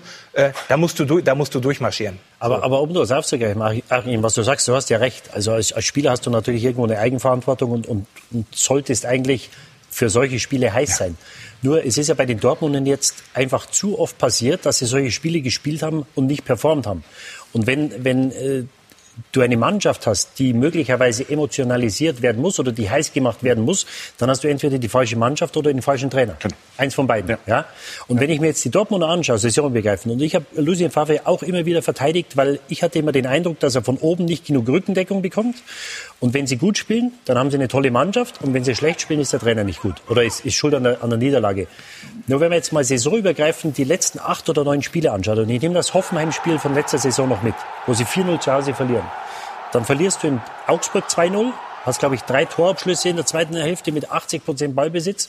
Und du hast eine desolate Leistung, wie Sebastian Kehl sagt, am Dienstag in Lazio rum. Das heißt, es sind drei Spiele der letzten sieben oder acht. Und das ist einfach für den Anspruch von, von, ja. von Borussia Dortmund nicht gut genug. Und das Spiel gestern, das ändert gar nichts, weil das die Dortmunder gut Fußball spielen können, wenn es läuft. Das wissen wir. Nur wenn es nicht läuft, dann ergeben sie sich zu schnell. Und das ist eine Entwicklung. Und man hat auch die, die äh, Lucien Favre nach dem Spiel gehört, der sagt, er ist enttäuscht. Äh, Sebastian Kehl nennt zweimal das Wort desolat. Ich glaube, sie waren ratlos. Und diese Unberechenbarkeit für eine Spitzenmannschaft ist, glaube ich, Grund zur großer Besorgnis in Dortmund, weil sie im Moment nicht wissen, was sie bekommen, wenn sie, wenn sie das Spiel anschauen. Und, Ganz kurzer Einwurf. Mats Hummels ist ja gestern bei uns gefragt worden, woran denn diese fehlende Konstanz liege. Und dann hat er gesagt, das äh, anzusprechen ist mir jetzt zu sehr Schlagzeile. Ne, das lässt auch tief blicken. Sehr wohl angesprochen hat das aber Michael Zorg bei euch im Programm, hm. der schon gesagt hat, gerade auf das Rom-Spiel befragt, dass er da den Fortschritt und die Entwicklung äh, vermisst. Ne? Und das ging einzig und allein um Mentalität. Äh, langsam ist, ist aber so die Frage, ja, ja, klar, aber, wo, aber womit äh, oder ja, wo macht er das fest, beziehungsweise wo verortet er dann er verortet, eine mögliche Besserung? Also er ist für die das Mentalität bei der Mannschaft, der, der er verortet das bei den beiden Komponenten. Mhm. Alles andere wäre ja auch Quatsch. Äh, und trotzdem ist es der Trainer, der im dritten Jahr es denen nicht vermitteln kann. Und und der Kapitän ist aber auch der gleiche und die Führungsspieler sind die gleichen. Also diese beiden Komponenten sind da und irgendwie die Mannschaft mag den Trainer, ja, vielleicht auch weil er sehr nett zu ihnen ist und äh, nie laut und krawallig ist, wie das ein Klopp gewesen ist. Ähm, hat natürlich auch schon äh, brutale Qualität. Also Lucien Favre ist, ist ein, ein Fußballlehrer, ein, ein absoluter Fachmann, der auch taktisch extrem gut reagieren kann. Äh, übrigens, wir waren froh mit Mainz, dass wir das drittletzte Spiel dort auch 2-0 gewonnen haben in, in Dortmund. Da waren die Dortmunder aber auch. Da kannst, das, kannst, das kannst du noch mit dazu nehmen. Aber wir waren total froh darüber. Ja, Dortmund war damals fix Zweiter und wir haben um alles das war ge aber gekämpft. auch eines dieser rätselhaften ja. Dortmunder Spiele. Richtig. Ich war damals bei dem Spiel. Richtig, ja. richtig. Wir haben es gut gemacht, bin ich der Meinung. Das sagt man ja dann ja. immer so, wenn man gewinnt, finde ich. Äh, und, und auch zu Recht, weil wir es weil in dem Spiel hingekriegt haben, diese Balance äh, zu, zu spielen und auf den Platz zu kriegen. Aber, und das ist natürlich schon so, Lucien Fabre finde ich hervorragend, aber wir sprechen jetzt über absolut höchstes Niveau. Das, was die Bayern, wir sprechen ja später über Bayern München nochmal, das, was Bayern München momentan abliefert, das ist schon schon ja, unglaublich. Aber, aber, das Schlimmste für einen, für einen Verantwortlichen oder, oder äh, selbst für einen Spieler, wenn du, wenn du eine, eine Leistung nicht erklären kannst. Ja, das heißt, es passieren Sachen. Das Spiel gegen Mainz, gegen Hoffenheim, jetzt kannst du noch sagen, ja gut, die wussten, dass sie Zweiter sind. Mhm. Die waren mit einem Kopf im Urlaub. Das ist eine Sondersituation mit Corona. Das kann man noch irgendwo entschuldigen. Nur du kannst das Spiel so nicht verlieren in Augsburg. Und nach einem hervorragenden Spiel, wo er fünf oder sechs Leute rauslässt in Hoffenheim, fährst du nach Rom. Und ich hätte gedacht, Jetzt haben sie den Bock umgestoßen und jetzt macht er das, was er für richtig hält. Favre hat ja nichts mehr zu verlieren. Ja, es ist sein letztes Jahr, wenn nichts Außergewöhnliches passiert, dann wird, werden sich im Sommer wahrscheinlich die Wege trennen und da gehst du nach Rom. Und deswegen war, glaube ich, er ratlos, deswegen war die Führung ratlos. Und wenn du, wenn du diese Unberechenbarkeit, das ist für einen Verantwortlichen das Schlimmste, was du gibt, weil wenn der, wenn der Haaland sechs Wochen nicht trifft, dann sagst du, ja gut, wenn der Haaland nicht trifft, dann schießen wir halt weniger Tore. Mhm. Oder wenn der Hummels verletzt ist, dann kriegen wir, oder der Torwart macht mal zwei Fehler. Dann kannst du es, oder versuchst Sachen zu erklären. Das am Dienstag, das war nicht zu erklären. Und ich glaube, dass das äh, in der Führungsebene bei Dortmund Grund zu großer Besorgnis gibt und da ändert auch das Spiel gestern nichts. Was ist mit Reus? Der gestern im Derby eingewechselt wird. Man kann das sicherlich noch begründen mit der längeren Verletzung. Dennoch fällt es an irgendeinem Punkt dann auf. Ja, er hat ja äh, nach, nach dem Restart hat er, glaube ich, gar nicht mehr gespielt, hat jetzt vor einigen Wochen wieder sein, äh, sein Comeback gegeben, ist natürlich nicht bei 100 Prozent, das hat man auch am Dienstag ganz klar gesehen, wo er runter musste in Rom. Ähm, er ist Kapitän der Mannschaft, aber ich verstehe nicht, warum er nicht jetzt im Sommer die Entscheidung oder vor der Saison die Entscheidung getroffen hat, ihm die Binde zu nehmen. Ja, ich glaube, man tut ihm keinen Gefallen. Ich glaube, dass es für ihn im Moment mehr Belastung ist, als es ihm hilft. Wenn morgen, Sie spielen in zwei Wochen gegen Bayern München, wenn das Spiel in drei Tagen wäre, sind wir uns, glaube ich, einig, würde er nicht in der Startaufstellung stehen. Was fehlt in Dortmund? Wir haben gerade darüber gesprochen. Mentalität, Führung. Ich bin der Meinung, dass ihnen Führung fehlt. Du kannst keinen Kapitän haben, der nur die Hälfte der Spiele macht. Und er hat in den letzten drei Jahren knapp die Hälfte aller Bundesligaspiele gemacht. Äh, vor zwei Jahren, glaube ich, die Hälfte. Letztes Jahr waren es 25 oder 27. Und du hast mit, mit Hummels, du hast ihn gerade angesprochen, du hast mit Hummels einen brillanten Leader, der gezeigt hat in der Vergangenheit, dass er Mannschaften führen kann, dass er, dass er Führungsqualitäten hat, dass er das Wort ergreifen kann, dass er Leute mitreißen kann. Aber das kann er auch ohne Kapitän. Ja, aber, aber du brauchst in den entscheidenden Spielen. Ja, du spielst jetzt in, am Dienstag spielst du, du hast einen Kapitän auf dem Platz, den du mitziehen musst. Also am, am Dienstag hat er schlecht gespielt, so wie die, die meisten äh, Dortmunder. Aber der Kapitän ist dazu da, dass er die anderen mitreißt. Und der Kapitän muss, wenn er fit ist, muss er spielen. Du kannst den Kapitän haben, der die Hälfte der Spiele nicht spielt oder wenn er da mal spielt, dass er reinkommt. Haben Sie denn gestern verstanden, dass er nicht gespielt hat? Reus? Ich habe es gestern verstanden und ich glaube auch, dass die, dass die Dortmunder im Moment ohne Reus besser sind. Das hängt natürlich auch damit zusammen, dass, dass Rainer in guter Form ist, dass Haaland in sehr guter Form ist, Brandt hat ordentlich gespielt. Ähm, und mit Sancho haben sie natürlich einen, einen überragenden Spieler. Ähm, das hängt damit zusammen, dass er nicht bei 100 Prozent ist. Aber ich glaube, dass er einer der Spieler ist, der sich in den nächsten Wochen unheimlich straffen muss, dass er da wieder reinkommt. Also für mich ist er von der Startformation im Moment weit entfernt. Und deswegen habe ich nicht verstanden mit seiner Verletzungshistorie, warum man nicht im Sommer eine Entscheidung trifft und ihm die äh, Kapitänsbinde abnimmt, weil man, glaube ich, auch ihm damit keinen Gefallen tut. Genau. Glaubst du nicht, dass, Entschuldige, glaubst du nicht, dass du damit auch was anderes erzeugen würdest, wenn du jemanden, der, der ja ein Topspieler ist, und du nimmst ihm die Binde? Ist natürlich ist natürlich auch klar. Das, Ja, ist, das, ist, ein- das ist ein Votum. Die, die Frage ist, ob ich sie ihm vor zwei Jahren erst gegeben hätte. Das ist die andere Frage. Aber jetzt im Sommer, Ja. weil das Problem, dass er im Moment nicht in der Stadtformation ist, das hat nichts mit dem Kapitänsamt zu tun. Aber äh, du weißt, wie wichtig das Kapitänsamt ist. In den wichtigen Spielen willst du deinen Kapitän auf dem Platz haben. Und du kannst keinen Kapitän haben, der nur die Hälfte der Spiele Aber das war natürlich der Beweggrund. Von daher war der Einwand gerade nicht ganz verkehrt.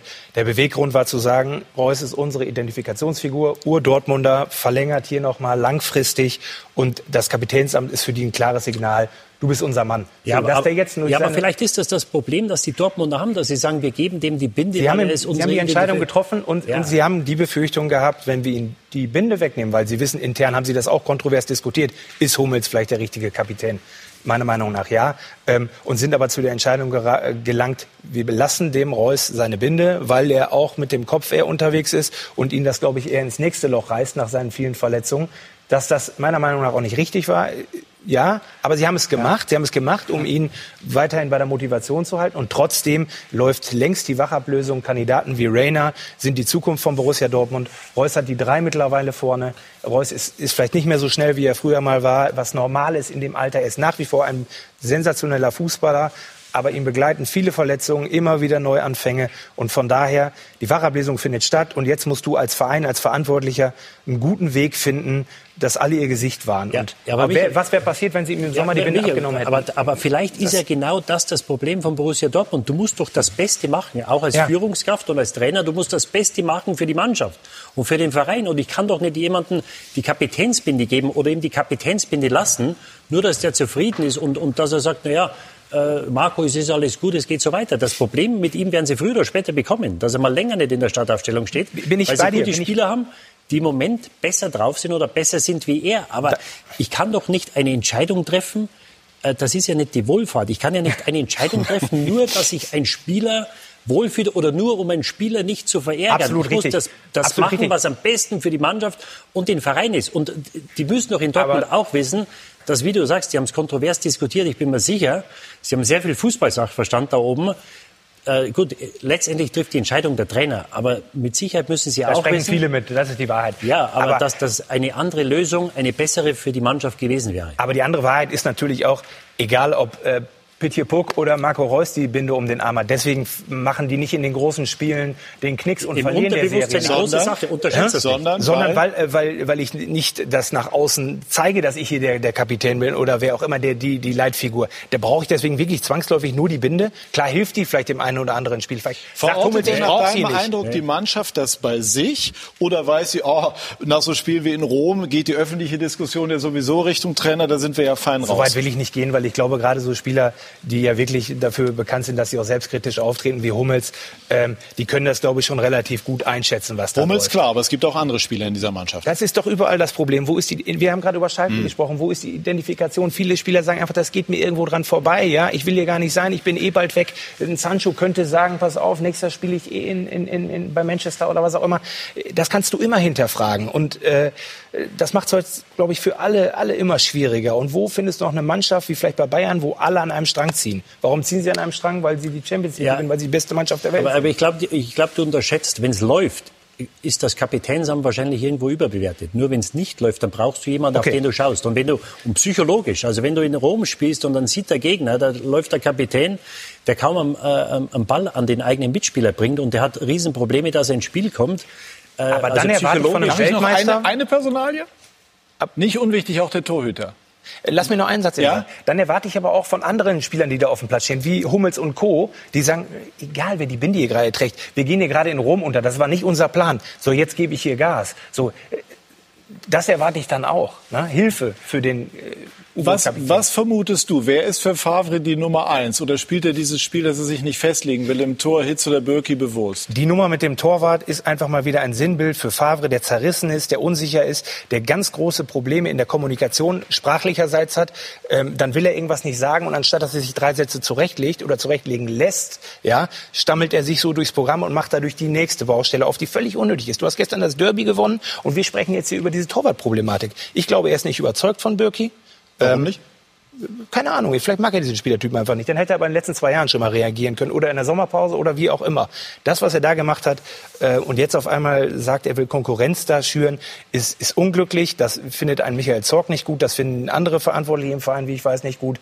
Ähm, er hat eine Baustelle eröffnet, die wird sie jetzt begleiten. Ob das clever war, das lasse ich mal dahingestellt. Vielleicht auch hat also das ist jetzt eine Spekulation, auch ein bisschen was damit zu tun, dass der Berater von Favre auch der Berater von Hitz war oder noch ist. Da bin ich nicht ganz auf Kenntnisstand mit Reza Fasili. Aber das wäre schon Gut, eine Unterstellung. eindeutig im Äh, Bereich der aber auch, wir Spekulation, wissen klar. alle, wie Berater immer wieder einsingen, einsingen, auch auf Journalisten und versuchen, Politik für ihre Spieler zu machen. Ich glaube, Roman Bürki ist, ist, hat in den letzten zwei Jahren wenig Fehler gehabt, hat sich als gute Nummer eins äh, etabliert in Dortmund. Das ist ein Luxusproblem, was die da haben, weil Hitz auch gut ist. Aber das war unnötig, was er da macht. Gutes, vorläufiges Schlusswort zu diesem Thema. Ich bin äh, sehr gespannt, wer in der Champions League im Tor stehen wird bei Borussia Dortmund. Sehr engagierte Diskussion und gleich geht's weiter mit dem Thema Mainz und mit ihrer Beurlaubung. Dort, da gibt es ja schon spannende Stichworte. Ein Spielerstreik beispielsweise, der, nennen wir es ruhig so, der Rauswurf von Soloy. Was steckte dahinter? Achim Bayer-Lorzer wird gleich seine Sicht der Dinge schildern. Bei Sky90 die Unibet-Fußballdebatte.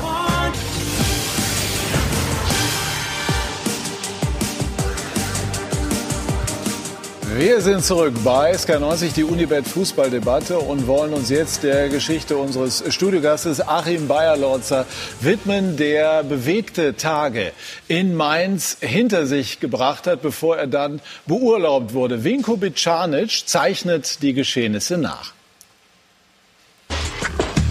Die Vereinswebsite von Mainz 05. Vor drei Tagen meldet die Mannschaft sich zu Wort. Die Unruhe der letzten Tage und Wochen.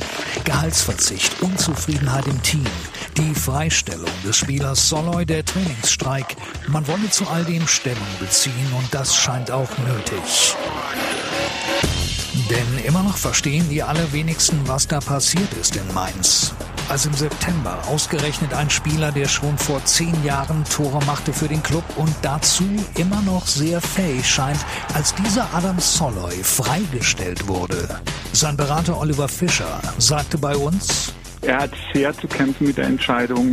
Wir haben sie alle bis zum heutigen Tage nicht verstanden. Es ist Adam auch wichtig zu sagen, dass er immer vorangegangen ist im Thema ähm, Corona-Gehaltsverzicht, beziehungsweise, um es genau zu sagen, Ge Gehaltsstundung. Also das heißt, er ist vorangegangen für den Verein, im Namen des Vereins. Die Mannschaft solidarisierte sich mit den Kollegen, ließ ein Training ausfallen, lehnte sich auf gegen Vereinsführung und gegen den Trainer Bayer Lorzer. Und in unserer Sendung sagte ein meinungsstarker Ralf Rangnick, früher auch mal Vorgesetzter Bayer Lorzers, am Ende, wie ich es vorher schon gesagt habe, einen einzelnen Spieler noch dazu mitten in der Saison auszugrenzen aus der Mannschaft, ist in der Regel keine, keine Entscheidung, die für irgendeinen Sinn macht. Dann gibt es am Ende wirklich nur Verlierer. Verloren hat Mainz seit dieser Geschichte jedes Spiel. Einen Trainer und ein gutes Stück Glaubwürdigkeit. Mittlerweile, so lässt die Mannschaft wissen, seien die Angelegenheiten und die Missverständnisse diskutiert und aufgearbeitet. Aber was genau da passiert ist, verstehen immer noch die allerwenigsten. So, und jetzt haben wir die Möglichkeit, all das zu besprechen, Herr Bayer-Lorzer. Jetzt mal so im ersten Hieb. Woran sind Sie gescheitert in Mainz? War es am Ende dann doch dieser Spielerstreik, nennen wir es ruhig mal so? Ich glaube, am Ende, am Ende in dieser, in dieser letzten Woche, wo ich aktiv als, als, als Trainer tätig war, war es natürlich dieser Spielerstreik. Ich habe, Sie haben es vorhin schon erwähnt, den gab es in Nürnberg in den 80er Jahren, da war ich Jugendspieler in dem Verein. Ähm, und da gab es so einen Spielerstreik und Das habe ich der Mannschaft auch gesagt, dass das etwas ist, was außergewöhnlich ist, was sie jetzt da machen. Ähm, mit dem Spielerstreik und dem darauf folgend verlorenen Spiel war das natürlich dann für mich auch äh, schwierig und, und man hat nicht mehr zu mir gehalten. Ja, der Spielerstreik in Nürnberg endete dann anders. Dann hat man die sogenannten Rädelsführer dann sozusagen äh, beurlaubt und dann kamen junge Spieler wie Reuter und so weiter nach. Und das war eine Erfolgsgeschichte für den ersten FC Nürnberg. Aber nach diesem kleinen historischen Exkurs jetzt wieder ähm, zu Ihrem Thema. Wie erlebt man denn das? Also wenn man sich das so versucht vorzustellen, man steht als Trainer auf dem Platz, der Co-Trainer, die Co-Trainer und man selber bereiten das Training vor und dann kommt die Mannschaft nicht. Wie war das für Sie? Man muss vielleicht, man muss vielleicht ein bisschen ausholen und die, die, die Woche beschreiben. Wir haben in Leipzig verloren, hatten am Tag danach, was man hat, Spielersatztraining und natürlich Regenerationstraining. Ähm, und haben nach diesem, nach diesem Training Adam Schalay nochmal deutlich gesagt, was wir ihm am Anfang der Saison ja schon gesagt haben, dass wir nicht mehr mit ihm planen, Sie ähm, haben ihn aber trotzdem, das wurde immer wieder gesagt, auch im Pokal eingesetzt und damit ja. möglicherweise das Signal ausgesandt, dass Sie doch mit ihm planen. Warum haben Sie das gemacht? Nein, es ist ja, es ist ja so, ich habe das vorhin mit, mit Didi auch schon mal, schon mal diskutiert. Ähm, so eine Kaderplanung findet ja schon in der vergangenen Saison statt. Und da haben wir festgehalten, alle Trainer, alle äh, Kaderplaner, dass wir nicht mehr mit Adam Schalay planen. Haben ihm das einen Tag nach dem letzten Spiel in Leverkusen auch gesagt. Man hätte es da vielleicht auch deutlicher machen müssen und ihm das ganz knallhart sagen müssen, so wie es Augsburg gemacht hat, so wie es Stuttgart mit Bartstuber gemacht hat. Ähm, und dann ist es, ist es für mich als Trainer natürlich, also ich, ich bin ja nicht in der, in der ausführenden Aktion, aber damit äh, ist es natürlich so, dass man, dass man dann mit, dem, mit den Spielern arbeitet, die im Training sind. Denn das ist ja mein Job. Aber Sie haben ihn ja dann trotzdem im Pokal eingesetzt. Ja, weil er Spieler unseres, äh, unseres Kaders war, weil er zu dem Zeitpunkt noch nicht einen anderen Verein gefunden hat. Aber was sprach denn gegen ihn? Ist ja ein, ein guter, renommierter Bundesligaspieler.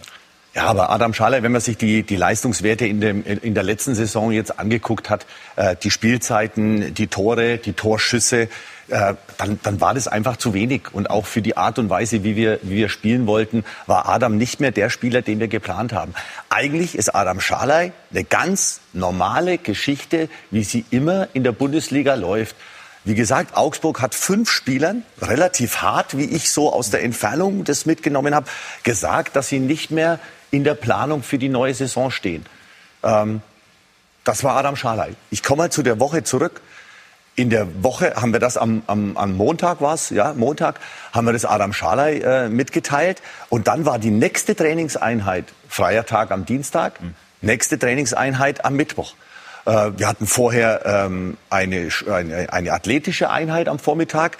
Äh, da war Adam da. Ich habe Adam dann nochmal mitgeteilt, äh, ja, dass wir ihn ja zur Vereinssuche auch freigestellt haben. Und auch das war eine einheitliche Entscheidung von unserem Trainerteam, weil Adam, und jetzt sage ich mal ganz allgemein, nicht der einfachste Spieler war, wenn es um kritische und konfliktreiche Situationen geht. Mehr möchte ich dazu jetzt auch gar nicht sagen. Einmal aber nachgehakt. Es wird immer wieder mal so kolportiert, dass auch persönliche Dinge zwischen Ihnen und Salai oder Soloide eine, oder Schalai, sagen Sie, eine, ja. eine Rolle gespielt haben. Ist da was dran? Nein, es gab weder einen Streit, noch gab es einen Eklat, wie da teilweise in der Presse zu lesen war. Ähm, ich äh, unterscheide immer zwischen den sportlichen Dingen und den persönlichen Dingen. Adam Schalay persönlich, ich habe mich am Dienstag vorher noch mit ihm, wir waren am selben Tisch bei einer Sponsorenveranstaltung, wir haben uns noch richtig gut unterhalten über, wo wohne ich, wo hat er gewohnt und so weiter. Also das, das ist einfach zu unterscheiden. Es gab da keinen Streit und keinen Eklat. Nur die fachliche Seite habe ich ja schon mhm. ihm mitgeteilt, äh, mit Ruven Schröder zusammen an diesem einen Sonntag nach dem Leverkusen-Spiel, also am Ende der, der letzten Saison. Und jetzt kommen wir wieder zur Chronologie dessen, was dann zum Streik geführt hat. Ganz genau. Und ähm, dann kommen wir am Mittwoch nach dem Athletiktraining, wollen wir, äh, weil wir uns da immer ein bisschen mehr Zeit lassen für die Videoanalyse, äh, Leipzig nachbesprechen. Und ab dem Zeitpunkt sind wir in einem Raum und die Mannschaft teilt dem Trainerteam mit, dass sie heute nicht trainieren wird.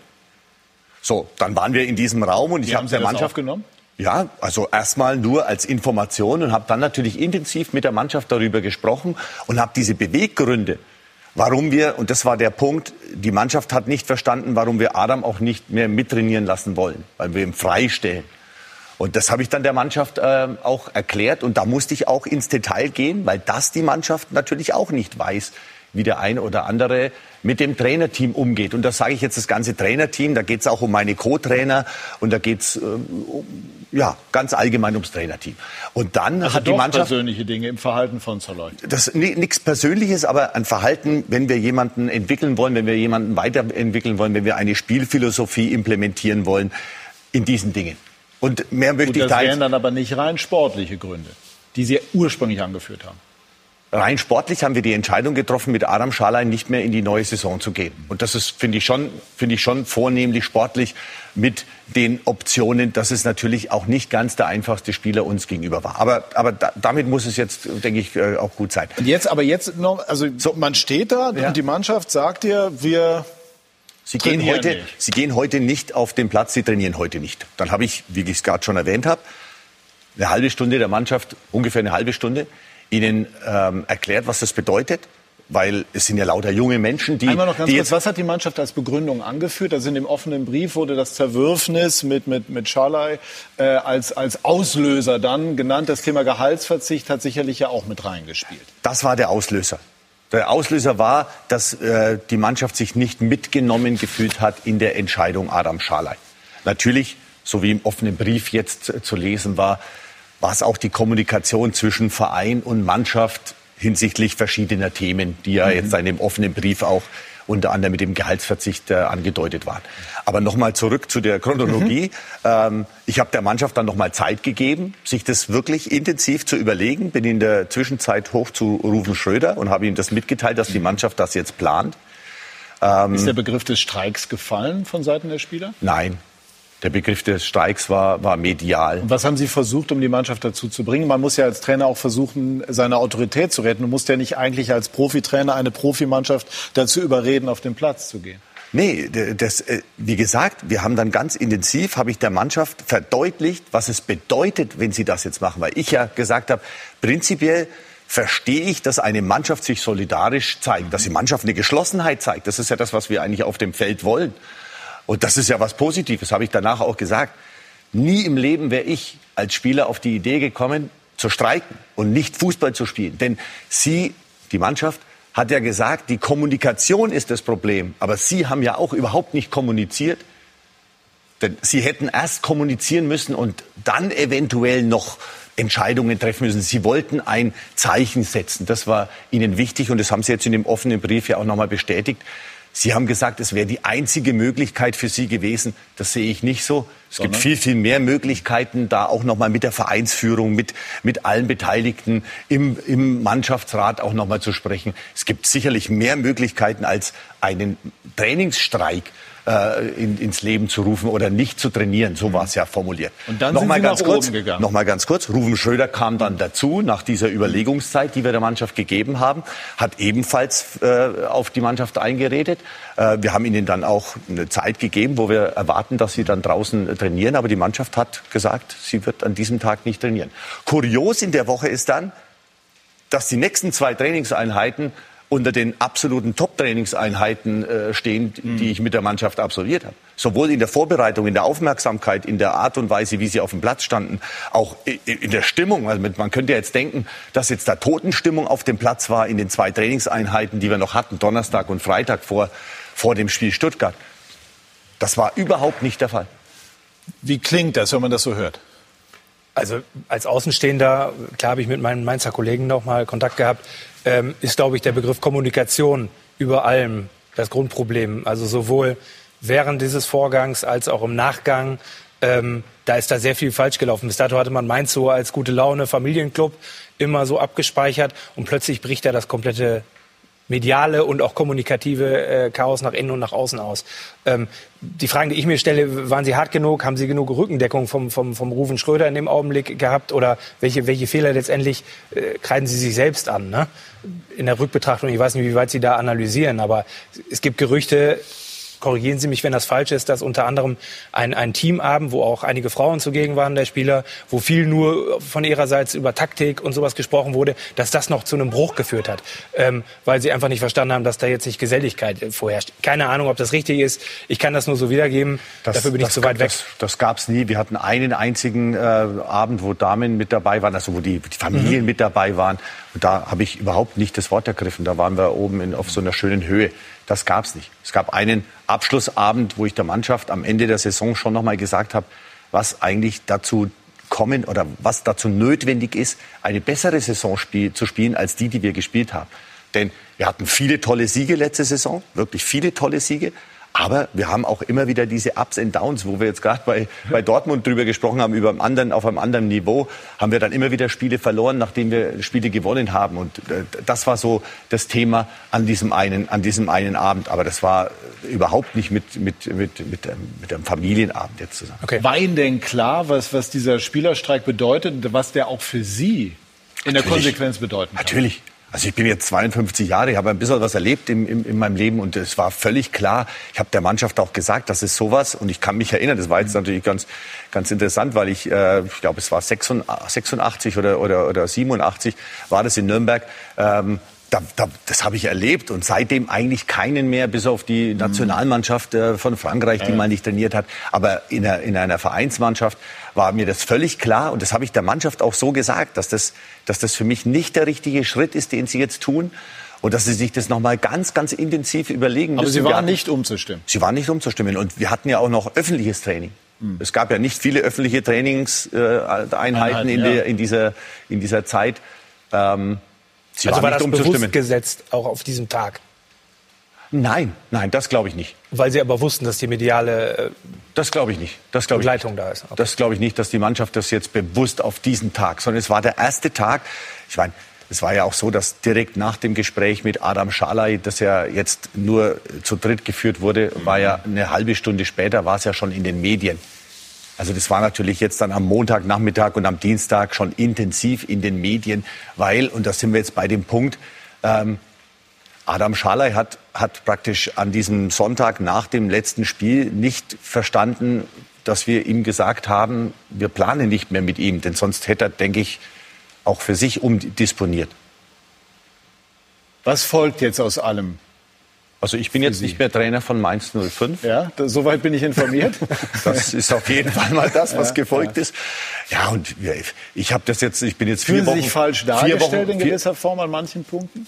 Oder vom Verein alleine gelassen gefühlt? Äh, alleine gelassen? Ich, ich sag's mal, ich formuliere es mal anders. Man wünscht sich als Trainer, wenn man zu einem Verein geht, natürlich eine Einheit eine Einheit von, von Vereinsführung, von dem sportlich Verantwortlichen, Sportdirektor, Sportvorstand, wie auch immer, und den Trainer, dass man als Einheit auftritt gegenüber der Mannschaft. Und ich glaube, das ist das alles Entscheidende. Und wenn irgendwo ein Spieler eine Unzufriedenheit hat, dann muss man sagen, geh zum Trainer. Sprich mit dem Trainer über deine Unzufriedenheit und dann kann man da vielleicht auch tatsächlich was bewegen. Ähm, und das ist für mich ähm, extrem wichtig und das war sicherlich waren wir diese Einheit am Schluss nicht. Hatten Sie die Antennen weit genug draußen, was das Verhältnis zur Mannschaft anbetrifft? Ja, glaube ich schon. Ich habe ich hab ein, ein, ein unbelastetes Verhältnis und das ist ja das, was ich nur beurteilen kann. Wenn ich ich habe es vorhin erzählt über die zwei Trainingseinheiten direkt nach diesem Nicht-Training an diesem Mittwoch. Also da, dann wäre das grotesk, wenn, wenn, wenn eine Mannschaft so auftritt und ich derjenige bin, der, der die Dinge ansagt, wie wollen wir gegen Stuttgart spielen, was für eine Idee haben wir. Das haben wir in diesen zwei Trainingseinheiten ja der Mannschaft vermittelt. Ähm, dann, dann, dann würde ich das nicht verstehen, weil da war nichts zu erkennen. Und äh, wir haben ja auch ganz viele kleine Dinge jetzt mit dem Mannschaftsrat für die neue Saison. Wir haben uns ja vorgenommen, auch eine bessere Saison zu spielen als die, als die letzte. Und auch da haben wir das Ziel erreicht am Ende mit, mit, mit harter Arbeit auch und, und mit einer Geschlossenheit, die am Schluss bei der Mannschaft war. Und es ist der Mannschaft auch bewusst, dass sie das bringen muss. Und haben viele kleine Dinge auch verändert, die, ja, die, die Früchte tragen sollten. Unsere Nach zwei Spieltagen war das dann vorbei. Unsere Nachspielzeit läuft gleich ab, aber dennoch möchte ich das noch mal einmal auch von Ihnen so erläutert bekommen, dass ich es verstehe. Dieses Thema Gehaltsverzicht scheint ja irgendwie auch eine Rolle gespielt zu haben. Wir haben schon, wir haben schon angedeutet. Der Mannschaft ist ja offensichtlich der Eindruck nicht ganz klar vermittelt worden, dass es sich möglicherweise nicht nur um eine Stundung, sondern um einen Verzicht handelt. Hat es da in der Kommunikation, war man da klar genug von Seiten des Vereins oder hat man da im Grunde genommen eine Grundstimmung befördert, die sich letztlich dann auch in diesem Streik geäußert hat? Das ist jetzt natürlich eine, eine, Sache für mich als Trainer, die ich, die ich da gar nicht äh, be beurteilen kann, weil ich äh, weder in dem einen Gespräch, nämlich dass wir diese Verträge unterschrieben haben. Ich habe den Vertrag auch unterschrieben äh, und habe und hab auf dieses Geld verzichtet. Und mir war es relativ klar, dass das ein Verzicht ist. Ja, es ist zwar leicht anders formuliert, aber ich habe den Vertrag unterschrieben, weil ich zu dem Zeitpunkt einfach mit dabei sein wollte, dem Verein eine Unterstützung mhm. zu gewähren. Punkt. Alles andere, da war ich nicht dabei und dann kann ich auch über Dinge nicht, nicht äh, ein Urteil fällen, ähm, wo ich nicht zugegen war. Hm. Abschließend, wenn Sie jetzt nach vorne blicken, was werden Sie anders machen? Was werden Sie aus dem lernen, was Sie in Mainz erlebt haben? Ah, das, ist immer, das, sind ja, das sind ja Herausforderungen des Lebens und das sind Entscheidungen, die man, die man getroffen hat. Ähm, Sie haben vorhin schon gesagt, wie das begonnen hat mit dem Beginn in, in, in Mainz direkt nach Köln. Ähm, das, das, war, das war ein Beginn mit Rufen Schröder, wo, wo, man eigentlich gar nicht gar nicht größer als Trainer werden kann und, und sagen kann, wer so eine Entscheidung trifft, äh, Achim Bayerlotzer von Köln gerade entlassen als Trainer, der hat eine absolute Überzeugung. Und diese Überzeugung, finde ich, ist unheimlich wichtig. Ich habe gerade von einer Einheit gesprochen zwischen Verein, Philosophie auch. Und das ist was Wesentliches. Das werde ich mir schon, also ich möchte ja eine gewisse Art von Fußball spielen lassen. Ich glaube, das hat Regensburg sehr deutlich äh, demonstriert, wie, wie, wie ich mir meinen Fußball vorstelle. Und ähm, und das muss man sich im Detail auch dann wirklich genauestens anschauen, äh, dass alles zusammenpasst. Denn nur wenn alles zusammenpasst, kann man, glaube ich, eine Mannschaft entwickeln, kann junge Talente nach oben bringen ähm, und, und kann erfolgreich sein. Erfolgreich sind die Bayern, die die haben. Das ist jetzt mal ein Übergang. Ne? Warum ja. machen die einfach da weiter, wo sie im vergangenen äh, Mai, Juni und dann auch im August in äh, Lissabon aufgehört haben?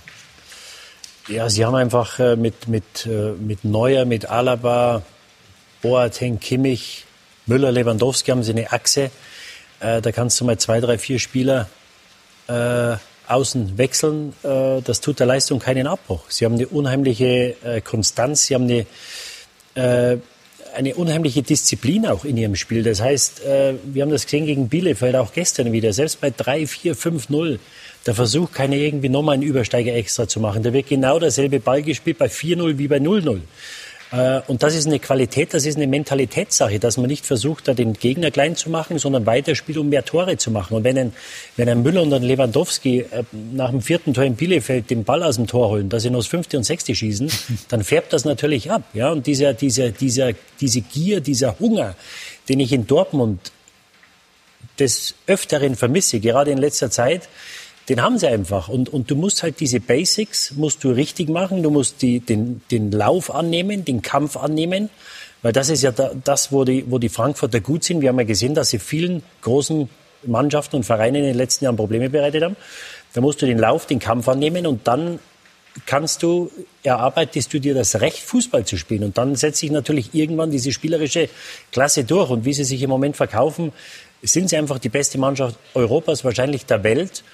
Wie lange das bleiben wird, muss man mal schauen. Davis ist natürlich ein Ausfall, ist eine Option weniger. Tut das, das ist sehr bitter.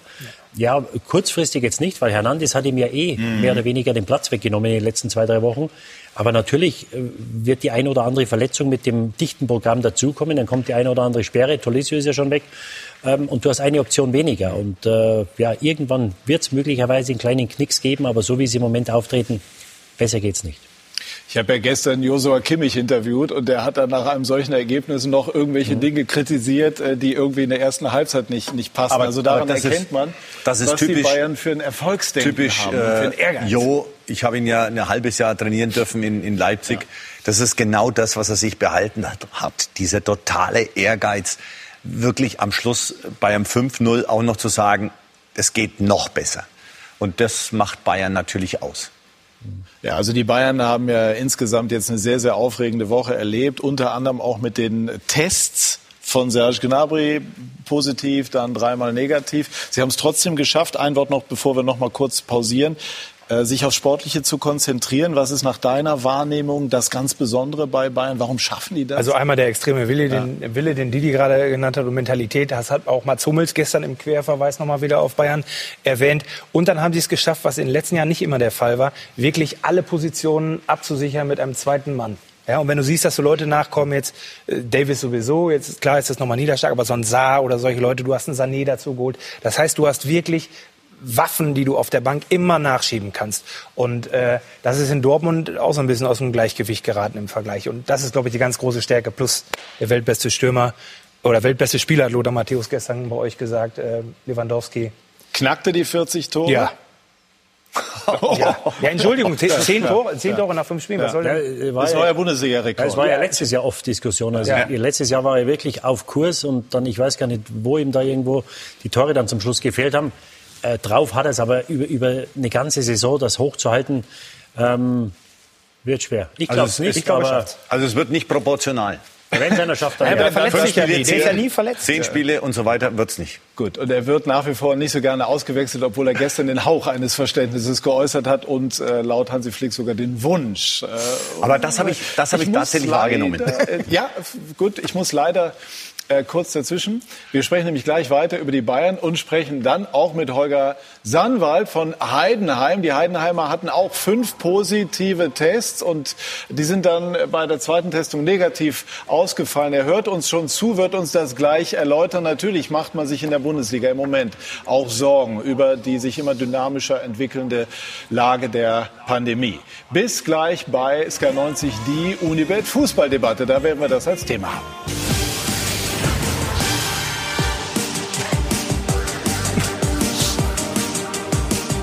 Wir sind zurück bei SK90, die Unibet Fußballdebatte und äh, sprechen über die zunehmende Sorge, logischerweise angesichts des Infektionsgeschehens, ähm, auch über das, was äh, den Profifußball anbelangt. Bei den Bayern hat man es beispielsweise erlebt, Serge Gnabry einmal positiv, dann dreimal negativ getestet. Hansi Flick hat gestern bei uns zumindest die Vermutung geäußert, dass der, dass der Test fehlerhaft gewesen sein könnte. Und bei Heidenheim, beim FC Heidenheim, haben sich auch vergleichbare Dinge getan, die wir jetzt erläutert äh, bekommen werden. Von Holger Sandwald, dem Vorstandsvorsitzenden, den ich ganz herzlich begrüße. Schönen guten Tag, Herr Sandwald.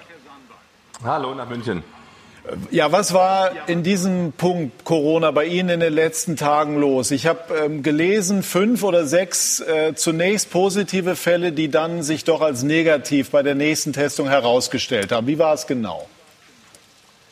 Ja, war folgendermaßen. Wir haben äh, unter der Woche am Mittwoch unseren turnusgemäßen Corona-Test mit der Mannschaft und unserem Trainer- und Funktionsteam gemacht. Äh, dabei wurde ein Spieler, nämlich der Maximilian Thiel, äh, leicht positiv getestet. Der Rest war, wie Gott sei Dank, die letzten Monate immer negativ. Ähm, leicht positiv, da wurden wir ein bisschen, sage ich mal, unsicher oder wir haben gesagt, was heißt leicht äh, positiv? Müssten wir eigentlich nachtesten lassen, weil wir haben so einen ähnlichen Fall schon mal gehabt vor ein paar Monaten. Da betraf ein anderes Mitglied unserer Mannschaft äh, und da war dann der Test darauf tatsächlich negativ. Deshalb haben wir gesagt, in Abstimmung im Gesundheitsamt, weil wir natürlich nicht wollten, dass der Maximilian Thiel ausfällt und um alle, sag mal, äh, Eventualitäten auszuschließen, dass wir ihn, aber auch die ganze Mannschaft, da hat das Gesundheitsamt darauf bestanden, äh, nochmal testen lassen, nämlich dann am Donnerstag. Und dann eben, weil schon leichte Zweifel da waren, ähm, eben nicht mehr bei unserem Laborpartner in Augsburg, sondern hier beim äh, Klinikum in Heidenheim. Ähm, die haben uns da Nachbarschaftshilfe angeboten. Vielen Dank an der Stelle. Und tatsächlich war es, nein, Entschuldigung, das war dann danach später, man muss aufpassen, nichts zueinander bringen. Nochmal in Augsburg, so rum war es. Zunächst der Schritt nochmal in Augsburg. Ähm, und darauf kam dann das Ergebnis Maximilian Thiel negativ, aber fünf weitere Fälle äh, positiv. Äh, vier Spieler, ein, äh, eine Person aus unserem Trainer- und Funktionsteam. Und das hat uns natürlich dann, sagen wir, total umgehauen, weil wir am Mittwoch einen Test hatten, einer positiv mit Maximilian Thiel, dann einen Tag später eher negativ und fünf weiter, die einen Tag vorher getestet waren. Auf einmal äh, alle positiv. Das konnte irgendwie nach Menschenverstand, ich bin kein Arzt und kein Virologe, aber nach reinem Menschenverstand habe ich das nur, haben wir das hier nur sehr schwer verstanden und haben dann gesagt, wir lassen das jetzt nochmal prüfen von einem anderen Labor, um sämtliche Zweifel auszuräumen, auch in Abstimmung hier mit dem Gesundheitsamt. Und dann, das was ich vorher gerade ein bisschen durcheinander gebracht habe, war ein bisschen hektische Woche. Äh, dann äh, kamen die Ergebnisse aus Heidenheim am Freitag äh, und da waren alle negativ. Äh, das, was wir schon irgendwie so ein bisschen im Bauchgefühl hatten. Äh, daraufhin hat das Gesundheitsamt gesagt, ähm, um ganz sicher zu sein, müssen wir nochmal einen Test machen. Auch der turnusgemäße Test, der ja Matchday minus eins gemacht werden muss, einen Tag vor dem Spiel, am Samstag. Nochmal die ganze Mannschaft. Diesmal auch noch mit Mitarbeitern hier vom Heidenheimer Gesundheitsamt, um alle Möglichkeiten auszuschließen. Und das hat Gott sei Dank dann gestern die erlösende Nachricht gebracht, dass äh, die gesamte Mannschaft, also Maxi Thiel plus die fünf anderen, alle äh, negativ äh, waren oder sind sodass wir jetzt praktisch äh, diese Woche Mittwoch, Donnerstag, Freitag, Samstag getestet wurden und ähm, ja, jetzt froh sind, gestern dann noch trainieren zu, zu können die heute, und heute, die jetzt heute Spiel spielen? Machen. Dürfen die heute spielen? Ja, wir, ja, ja wir, heute dürfen alle spielen, weil sie eben jetzt zwei, mittlerweile zwei negative Tests haben. Ähm, sind wir sehr froh drum, dass jetzt alle zur Verfügung stehen. Haben Sie nachgefragt, wie sich diese unterschiedlichen Tests erklären?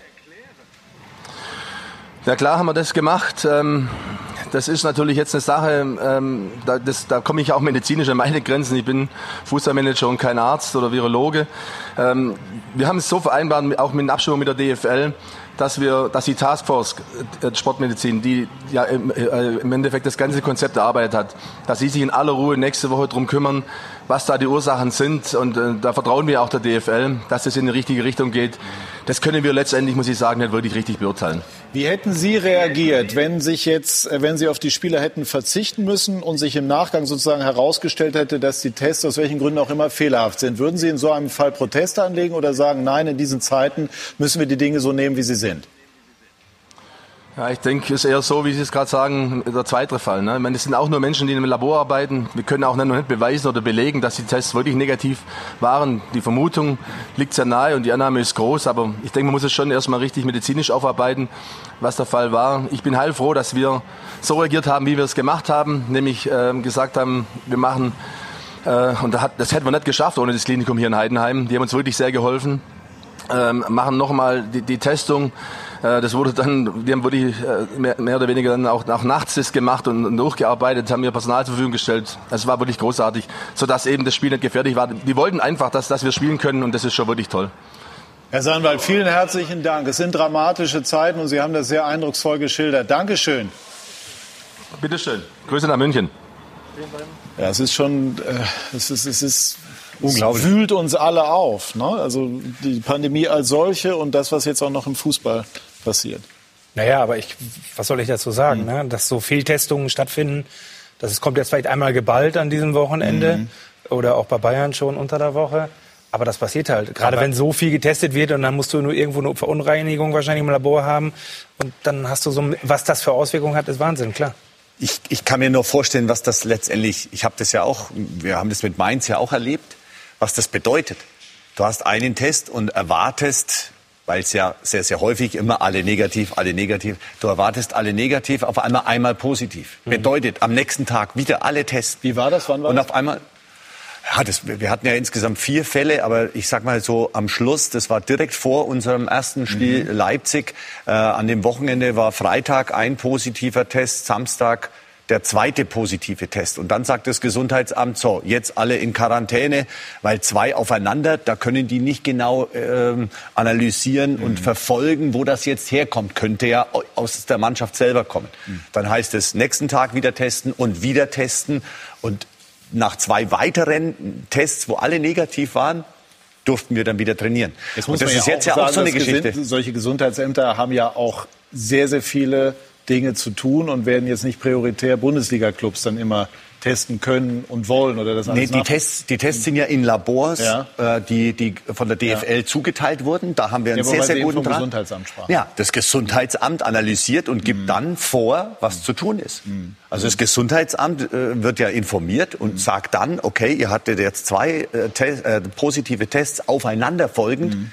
Jetzt geht die ganze Mannschaft plus den Staff in Quarantäne. Mhm. Und deshalb kann ich mir vorstellen, was das jetzt bedeutet. Jeden Tag getestet zu werden und natürlich auch bei den Spielern im Kopf, oh, ich bin jetzt positiv auf einmal, gestern war ich negativ und der andere umgekehrt. Also das macht ja was mit den Menschen. Das macht auch was äh, mit uns allen, diese Corona-Zeit. Und äh, Und das ist äh, für eine Vorbereitung auf ein Fußballspiel schon schlimm. Wirklich intensiv. Weil es nicht mehr nur Fußball ist, sondern ganz viel Corona.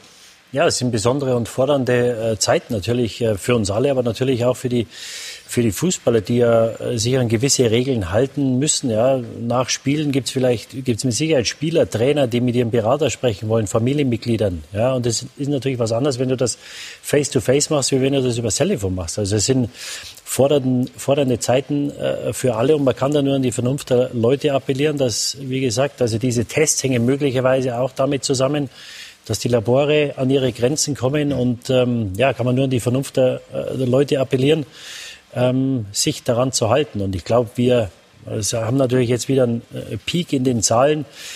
Ich kann nur von mir sprechen. Wenn ich irgendwo hingehe, wenn ich einkaufen gehe, also ich sehe niemanden ohne Maske. Es gibt ja immer diese Maskenverweigerer, von denen man liest. Also mir ist in den letzten sechs Monaten keiner über den Weg gelaufen.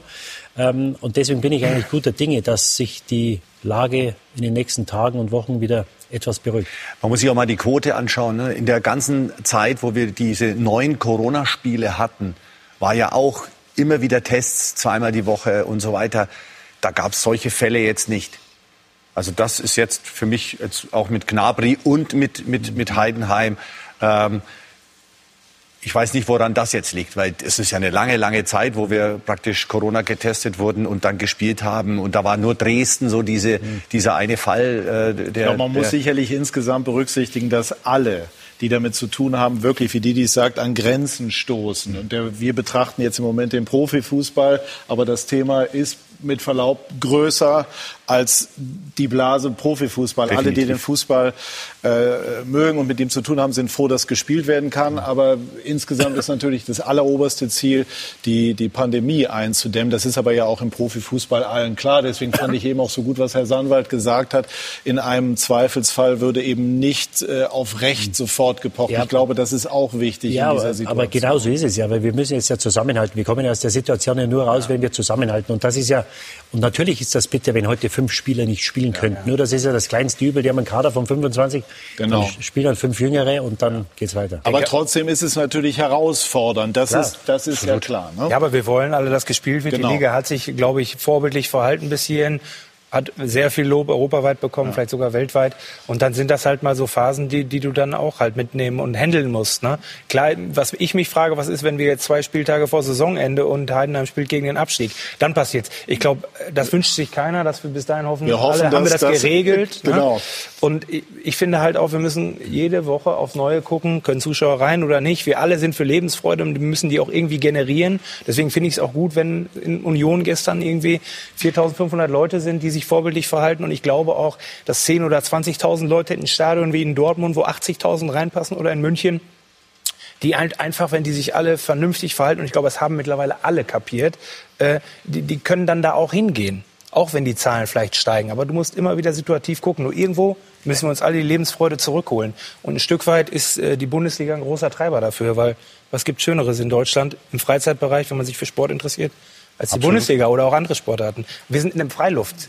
Ding, ne? Es ist nicht Handball in der Halle. Gut, ist die Frage, die ob das jetzt dran. im Moment ganz oben auf der Priorität Nein, natürlich nicht. steht, natürlich wieder nicht. die Zuschauer zurückzulassen. Aber es wird ja alles probiert. In Berlin wird das probiert. So. Und, und von daher, glaube ich, muss man jedes Mal lokal gucken, was geht da, wie groß ist das Stadion, wie sind die, äh, die I-Werte und alles. Aber ganz weiß ich nicht, bin ich auch kein Freund von. Ich bin in den letzten Tagen ein paar Mal geflogen und da waren Flieger dabei, die waren 200 äh, Mann und dicht mhm. an dicht, nur fremde Leute durcheinander gesessen. Und dann frage ich mich, äh, hier geht das und im Stadion ist es dann ein Problem, 300 Leute bei 80.000. Wird an Bord mit der, Klima, mit der, Klimaanlage begründet, aber da kommen, ja, genau. wir, jetzt wieder auf, kommen wir jetzt wieder auf ein anderes, ja, ja. auf ein anderes Feld. Also es ist und bleibt äh, und es wird uns äh, so schnell auch nicht verlassen. Genau. Schwer für alle Beteiligten, nicht nur im Profifußball, da aber auch und da haben wir jetzt eben drüber gesprochen und das war sehr interessant zu hören, wie es jetzt in dem Fall konkret in Heidenheim äh, vonstatten gegangen ist. Wir haben ähm, heute noch äh, zwei Bundesligaspiele, morgen auch. Wir schauen mal auf die, die heute sind. Didi Hamann hat zuletzt getippt. Ich habe jetzt gar nicht mehr im Kopf, ob du getroffen hast, Didi. Ich glaube, ja, Revierderby war unentschieden eher. Ne? Ja. Aber gut, Wolfs die Wolfsburger spielen gegen Bielefeld. Äh, 3-1. Und dann haben wir heute Werder gegen Hoffenheim. Gefallen mir beide sehr gut, 2-2. 2-2. Und äh, wir haben insgesamt einen Hammerherbst. Äh, wir haben hier sehr, sehr viel spannendes Programm für Sie und äh, ganz konkret bei uns gleich im Anschluss die zweite Liga haben wir ja schon gesprochen. Heidenheim spielt gegen Osnabrück. Die beiden Bundesligaspiele hat Didi Hamann eben wie immer zielsicher getippt und der große Preis von Portugal ähm, ist auch bei uns im Programm. Das lege ich Ihnen also ans Herz. Und dann haben wir noch das Zitat des Tages, hat diesmal geliefert Didi Hamann. Marco Reus, äh, auf Marco Reus bezogen. Im Moment sind die Dortmunder ohne Reus besser. Ich bedanke mich bei dieser Runde für diese engagierte Diskussion, für die interessanten Einblicke, Herr Bayerlautzer, und bedanke mich bei Ihnen, liebe Zuschauer, für Ihr Interesse. Bleiben Sie bei Sky im Programm und machen Sie sich einen schönen Sonntag. Dankeschön. Tschüss und auf Wiedersehen.